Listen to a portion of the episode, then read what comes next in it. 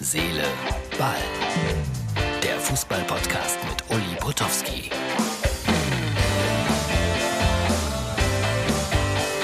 Herz, Seele, Ball, das ist die Ausgabe für Freitag. Hallo Freunde, die Fußball-Europameisterschaft. Sie geht los. Tatsächlich. Heute Abend 21 Uhr in Rom, Türkei gegen Italien. Ja, es ist die Zeit der Buchmacher. Es werden wieder Tipps abgegeben. Deutschland zahlt das zehnfache Geld, wenn sie Europameister werden. Und äh, favorisiert äh, wird natürlich Frankreich. Äh, das zehnfache Geld für Deutschland, das hat es, glaube ich, bei einem Fußball Tippspiel selten gegeben. Ich habe natürlich sofort 10.000 Euro investiert. Nein, um Gottes Willen. Ich bin ein lausiger Tipper. Ich sage das immer wieder. Deswegen, ich glaube da nicht so dran, dass äh, Deutschland Europameister wird. Oder doch? Also zehnfaches Geld, das ist schon verlockend. Vielleicht mal einen Zehner draufsetzen. Einfach so aus Spaß. Um mehr geht's ja nicht. Ja, und dann äh, kommt da so eine Studie reingeplatzt vor der Fußball-Europameisterschaft, wo lauter Experten und Fachleute äh, wirklich wichtige Dinge sagen und äh, äh, analysieren, in welche Räume man starten muss äh, und was man überhaupt alles tun muss, um äh, ein Spiel siegreich zu gestalten äh, und dass das alles eine Frage der Taktik ist und der Vorbereitung und dann kommt diese Studie rein.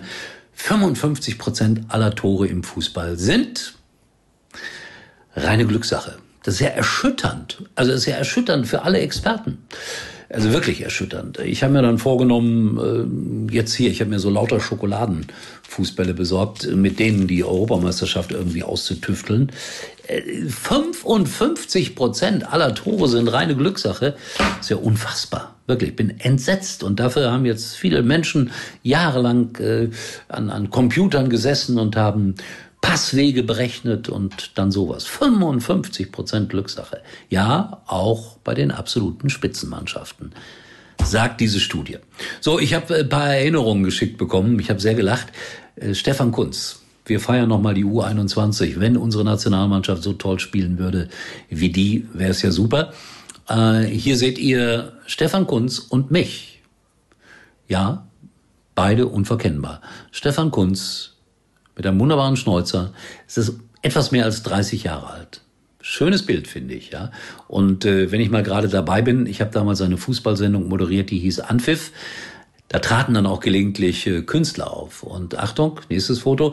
Hier kündige ich eine Combo an, die das wunderbare Lied gesungen hat.